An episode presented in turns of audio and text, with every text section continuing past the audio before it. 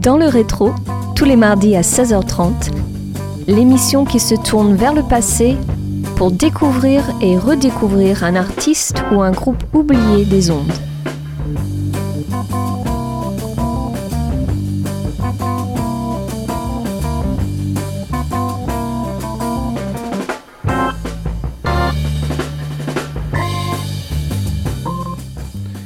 Bonjour à tous et bienvenue sur Radio Campus Angers pour ce déjà huitième numéro saison 6 de votre émission Dans le rétro. Focus aujourd'hui sur Arthur Bliss, un saxophoniste et compositeur de jazz américain, décrit par le critique Chris Kelsey comme ayant l'un des sons de sax alto les plus facilement reconnaissables du jazz, gros et rond, avec un vibrato rapide et large et une manière agressive et précise de phraser. C'est son album Lennox Avenue Breakdown, paru en 1979, qui nous accompagne musicalement. On s'écoute le morceau d'ouverture intitulé Down San Diego Way.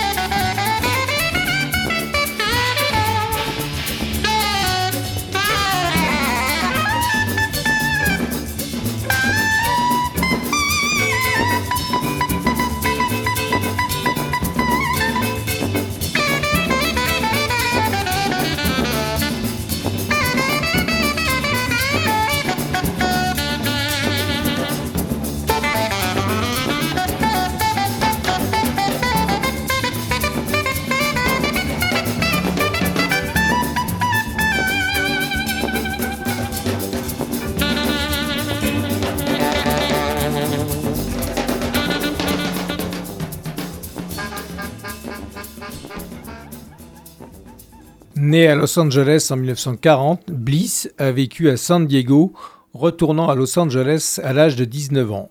Il commence le saxophone alto à l'âge de 9 ans et joue du rhythm and blues jusqu'au milieu de l'adolescence où il découvre le jazz. Au milieu des années 60, il fait partie de l'Underground Musicians and Artists Association, fondée par Horace Tapscott, puis effectue ses premiers enregistrements en 1969.